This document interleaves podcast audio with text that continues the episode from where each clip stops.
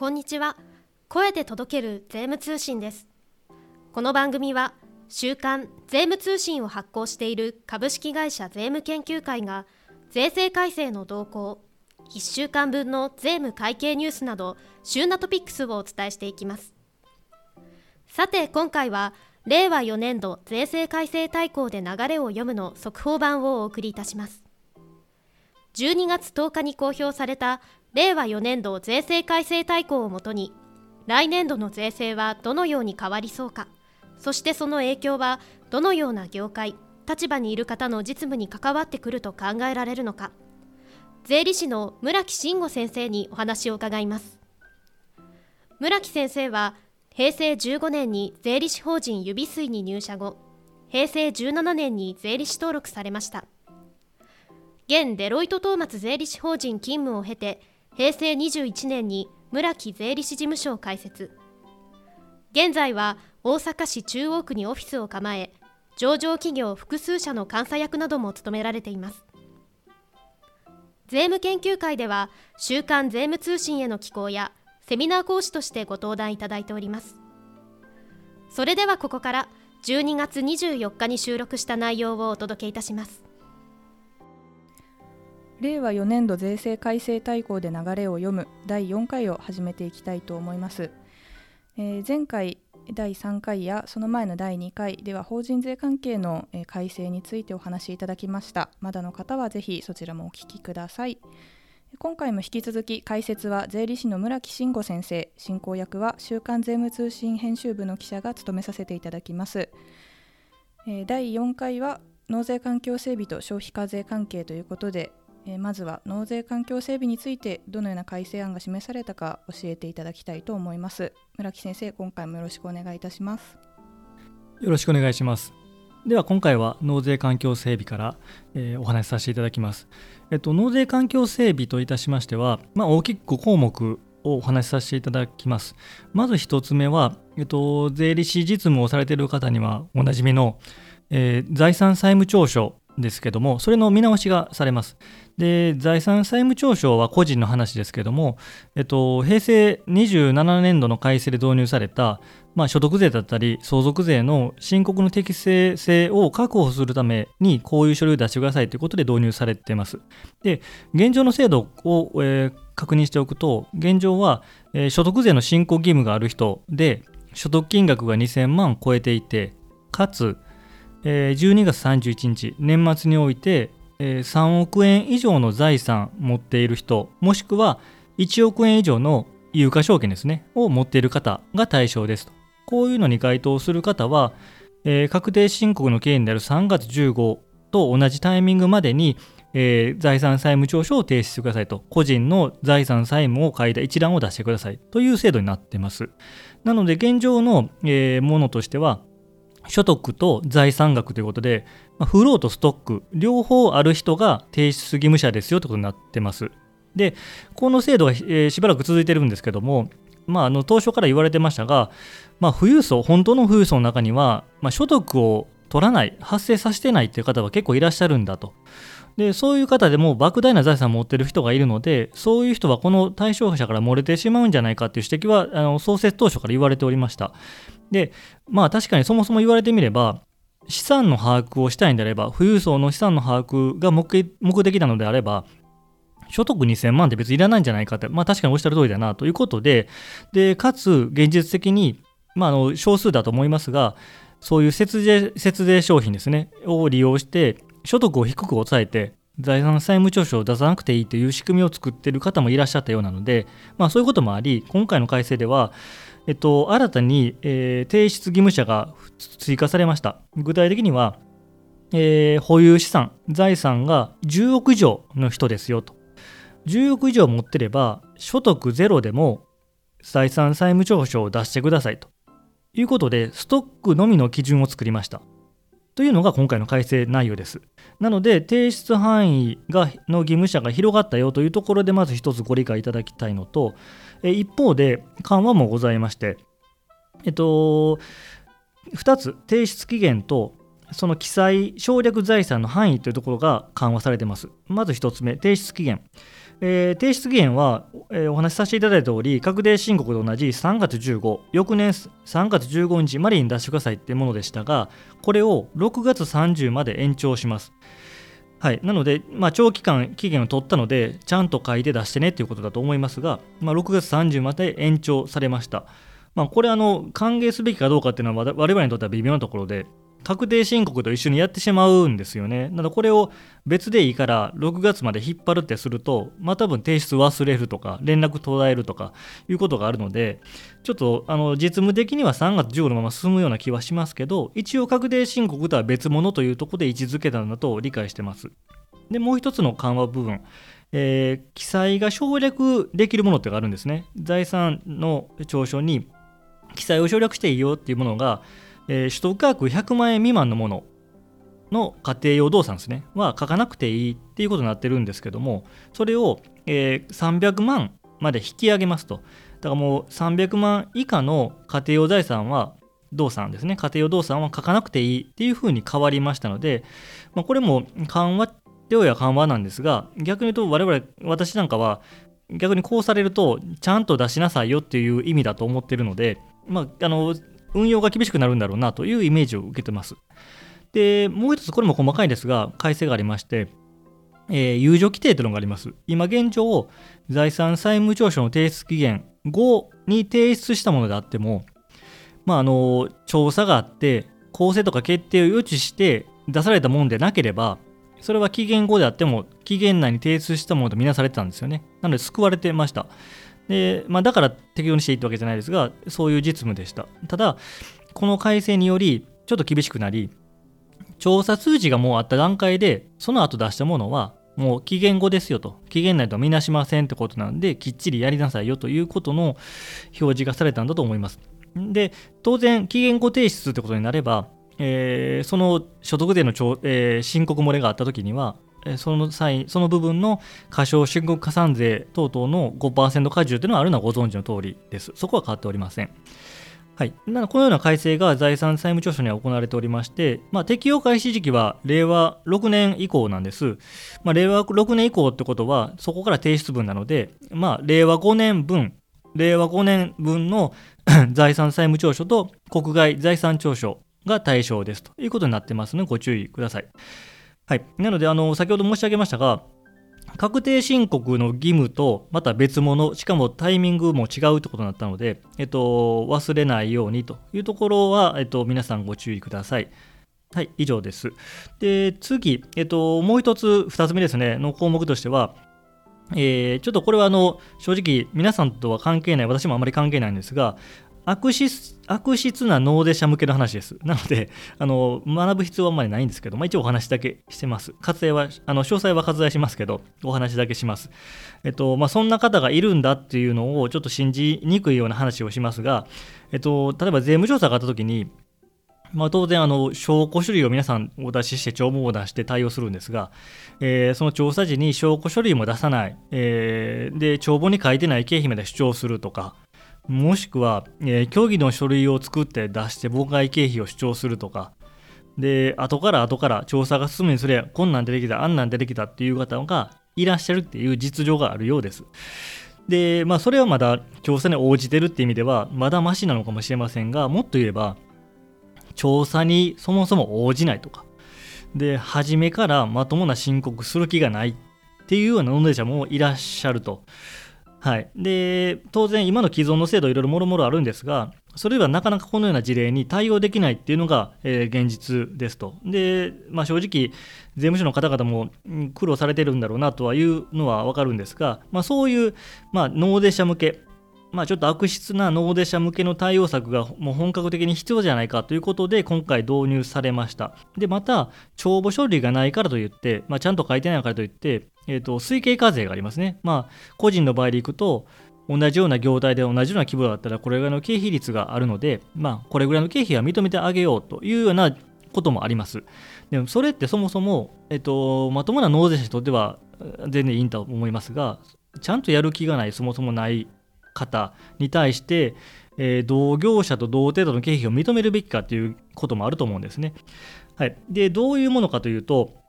えー、仮想隠蔽に基づく、えー、仮想隠蔽行為に基づく確定申告書の提出があった場合とか、もしくはもう無申告の場合に、えっと、帳簿書類に基づかない原価とか費用は必要経費に入れませんよと、もうダメですということの制度を作りました。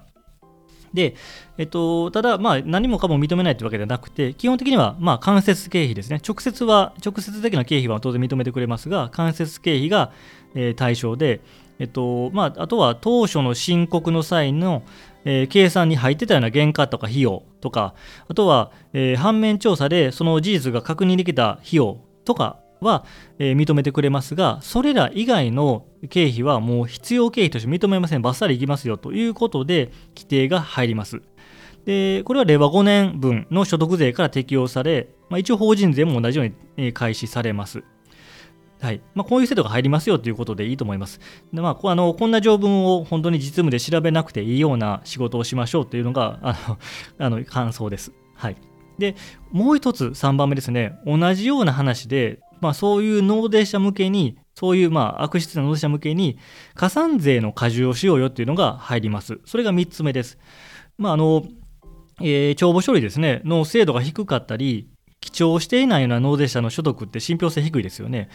で、えっと、ただ、まあ、そうだからといって、えー、仮想隠蔽だと言って重加算税を加算できるかというとなかなか難しくてやはり仮想隠蔽の重加算っていうのは要件が厳しくて、まあ、訴訟でも結構納税者が勝ってたり、えー、国税が負けてるってことも多いのでなかなか実務上は難しいんだというところがあります。でそういう観点から今回加算税の加重がされてます。で具体的には、えー、修正申告書をまあ、提出する前、つまり指摘を受けて修正することになりましたと、そういう提出前に、えっと、実際調査の段階で、えー、税務職員から帳簿の提示、提出を求められて、でも提出しなかった場合とか、で提出したとしても、記載があまりにも不十分だっていう時は、えー、過少申告加算税、無申告加算税が上乗せされますという制度になります。で、じゃあ何パーセント上乗せされるのかというところで、まず1つ目、まあ、提出しなかった場合、だいぶ悪いですね。提出しなかったもしくは、著しく帳簿が不十分である場合、著しくです。だいぶ悪いですね。こういう場合は加算税10%乗せです。10%上乗せ。で、もう1つ、まあ、著しくではないけど不十分、帳簿の記載が不十分な場合は加算税5%乗せです。っていう種類分けになってます。で、じゃあ、著しく不十分って何ですか？というところでいくと、あの、まあ、売上金額の半分以上載ってませんと。売上半分以上載せませんよというケースが著しく不十分。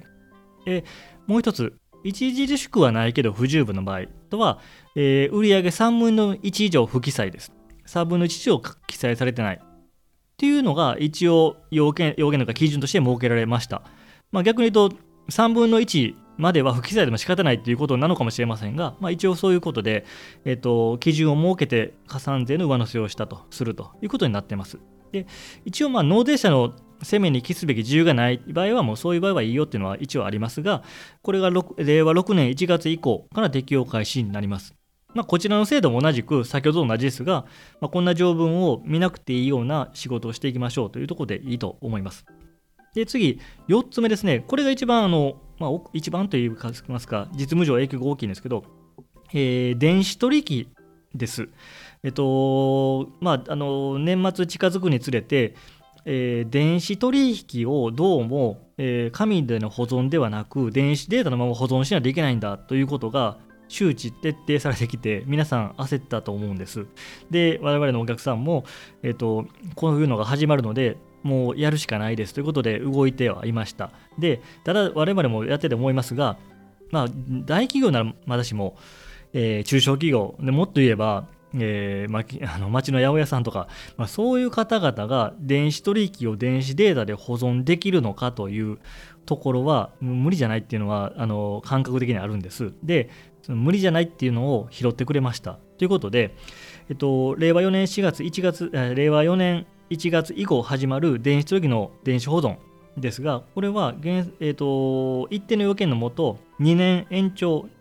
ということになりました。なので2年間は一応有助期間だということで設けられました。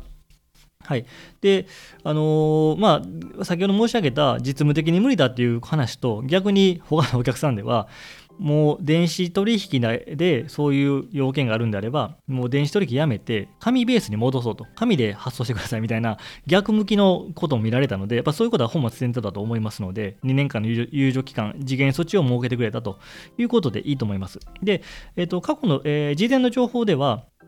猶予措置をするためには税務署に事前に届け出しないといけないよみたいなのもありましたが、まあ、そんなのは一切不要です。なので安心してくださいということで、じゃあ一定の要件って何ですかというと、まあ、文章で読むと2つありまして、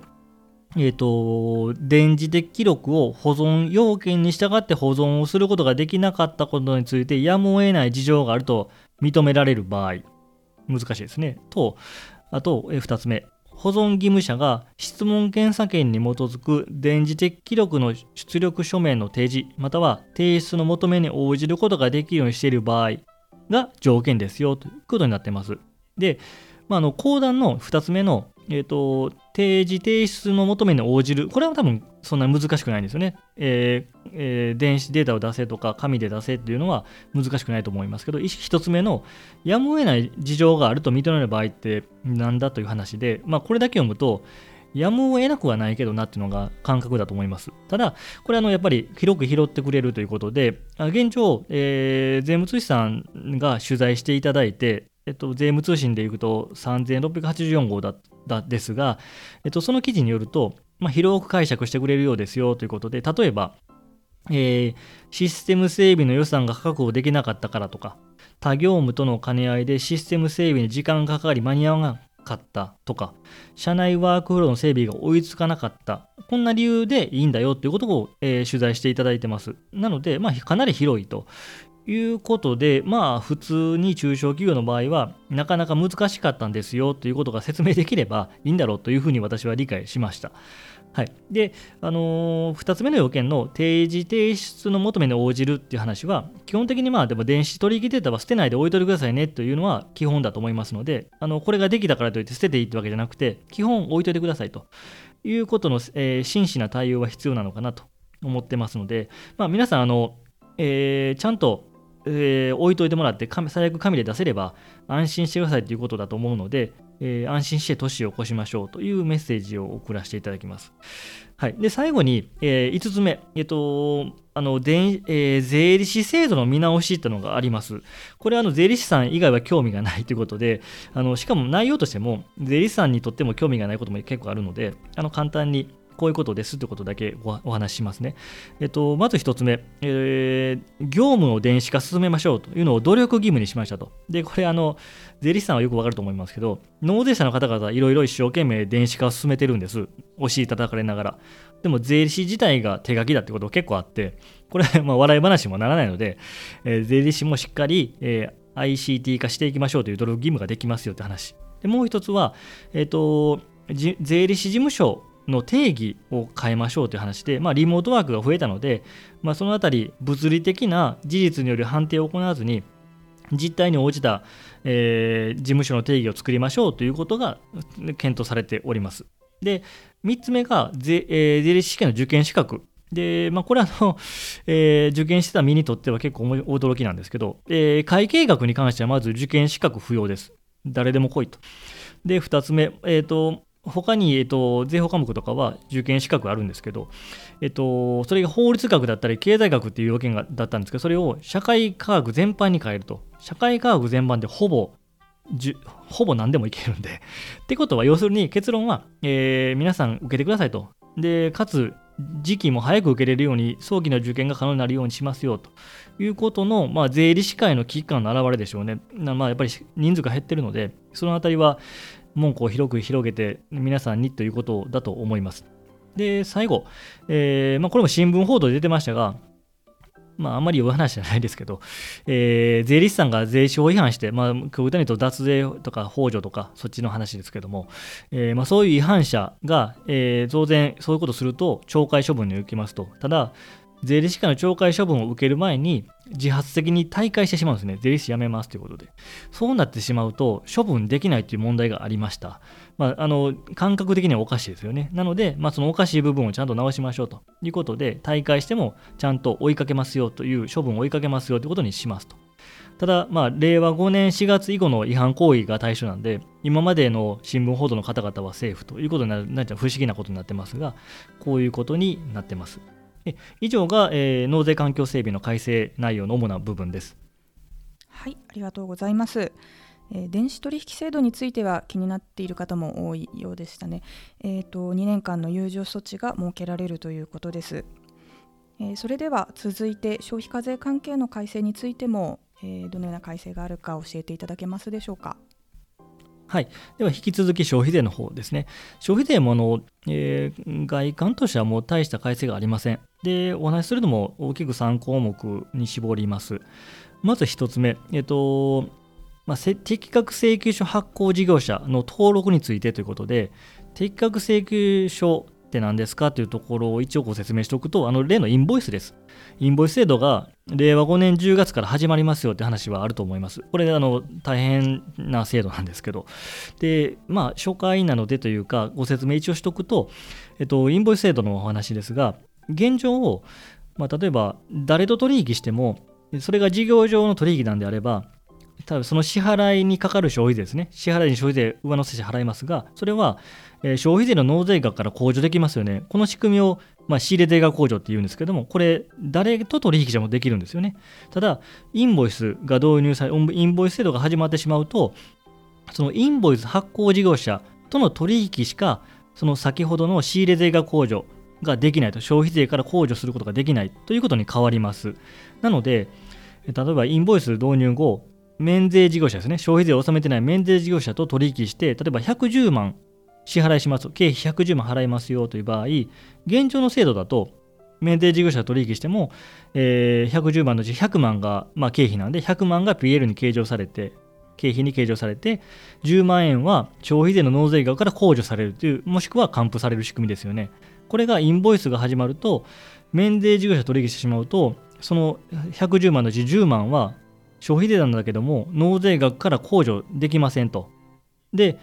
できないということは、110万が PL 損益に経費として計上されるっていうことになって、法人の負担になっちゃうんですよね。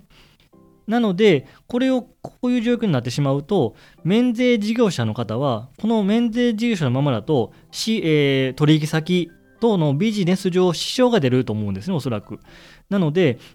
えー、自ら消費税の納税義務者になりたいということで、自主的にそういう納税を選択するだろうという、まあ、目的表向きはこうじゃないですけど、実際はそうだと思いますが、そういう目的で導入された制度なんですね。で、えー、これが令和5年10月から始まりますということで、今現状、えっ、ー、と、免税事業者がインボイス制度に伴って課税事業者になります、消費税を納めますよという宣言するタイミングっていうのは、えっと、令和5年10月1日を含む課税期間中ですね。だから始まる期始まるタイミングで登録を受ける場合は、登録を受けた日から、えー、課税事業者になれるんですね。そういう特例があります。普通は、えー、うち登録受けたいですと言ってから翌年度から始まるんですけども、この始まった1年間に関しては、その日からすぐ、えー、課税事業者になれるという特例があります。この特例期間を延長しましょうというだけの話です。ごめんなさい、長々話しましたが、それだけの話です。今、1年限りの経過措置期間を令和5年10月から令和11年9月まで伸ばしましょうと。だから、どんどん登録してくださいねというのを促す措置だというところで、細かいですが、改正がされてます。ただ、もう一つ改正があって、その場合は、登録しますって言った場合は、えっと、翌課税期間から2年間は、えー、免税事業者に戻れません。これはあの現状ある課税事業者選択と同じで、選択した以上は2年間戻さないよというところは、えーと、バランス取る形で改正が行われています。で、ごめんなさい、もう一つありますね、細かいですが、えー、インボイスでいくと、えーと、その登録ですね、が、ただ、えー、納税管理人を定めてない人、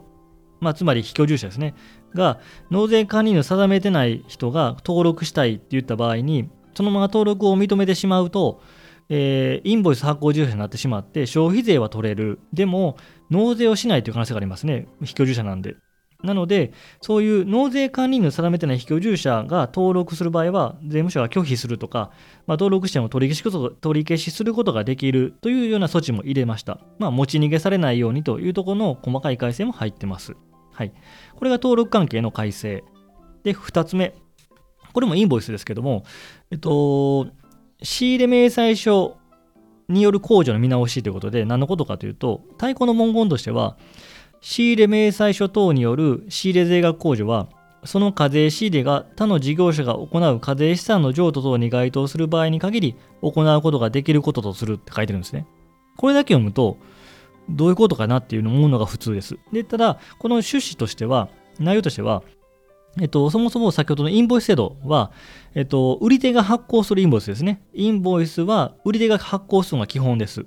ので、それがないと、さっきの仕入れ税額上はできませんと。ただ、まあ、特例というか、別途、えー、買い手が、えー、仕入れ明細書とか仕入れ計算書を作成して、で、それを売り手側にこの内容で間違いないですよねという確認を受ければ、その買い手が作成した仕入れ明細書もインボイス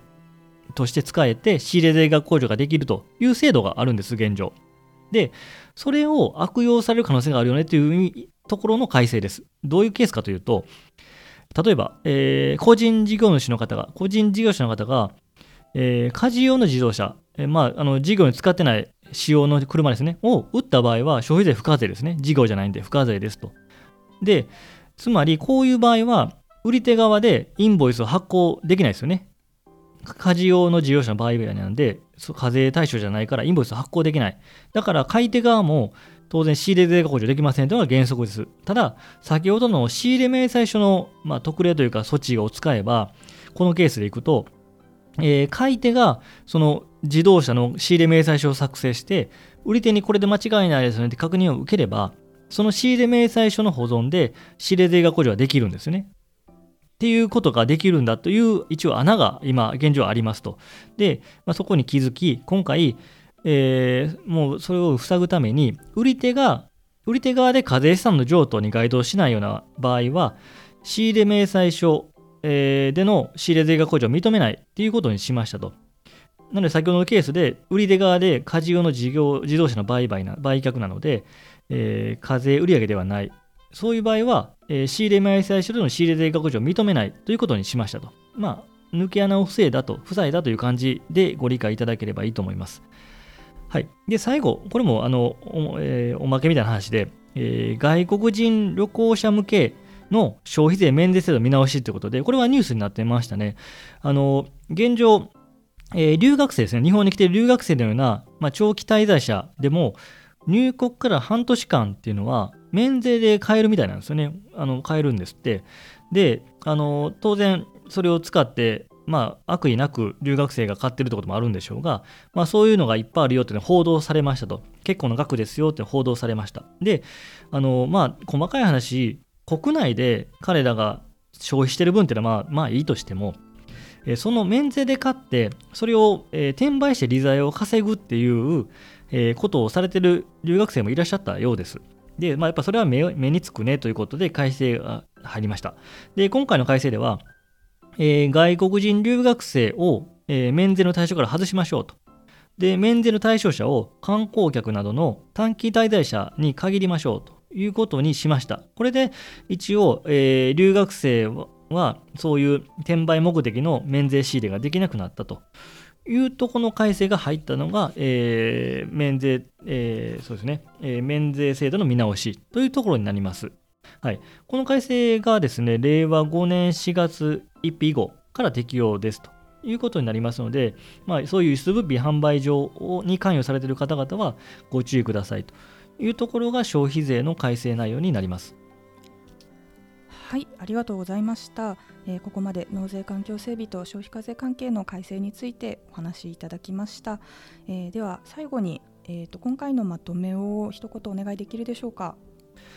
はいそうですねうんと、えー、まず悪質な納税者の話をいっぱいしましたが、まあ、これ実務的には重要度は非常に低いので、まあ、あのそういうこともあったんだなと思ってください。で、財産債務調書の話は、これ重要性が高いと思います。ので、で方向性としては、今後ますます監視の目っていうのは厳しくなるはずなんで、まあ、提出漏れにも厳しくなると思いますし、えー、と気をつけましょうと。で、あと、確定申告の期限とも切り離されたという話をしましたので、そこも要注意です。で最後はですね、えー、電子取引ですね。電子取引は、うん、感想は私も含め良かったですね。税務通信さんありがとうございますということで、安心して年を越しましょうというのがまとめです。はい、ありがとうございます。えー、それでは以上で令和4年度税制改正大綱で流れを読む第4回納税環境整備と消費課税関係編を終わります。ありがとうございました。ありがとうございました。12月24日に収録した令和4年度税制改正大綱で流れを読むの速報版をお届けいたしました。来年度の税制改正に向けた動向や実務への影響は週刊税務通信でも記事を掲載しています。概要欄にリンクもございますのでどうぞご覧ください。最後までお聞きくださりありがとうございました。この番組は株式会社税務研究会が運営し Apple Podcast、Spotify、Amazon Music などで配信中です。番組登録をしておくと最新回の配信時にお知らせが届き忙しい中でも隙間時間を活用することができますのでポッドキャストアプリから番組登録をお願いします。また番組では皆様のご要望やメッセージをお待ちしています。ハッシュタグ声で届ける税務通信。までお願いします。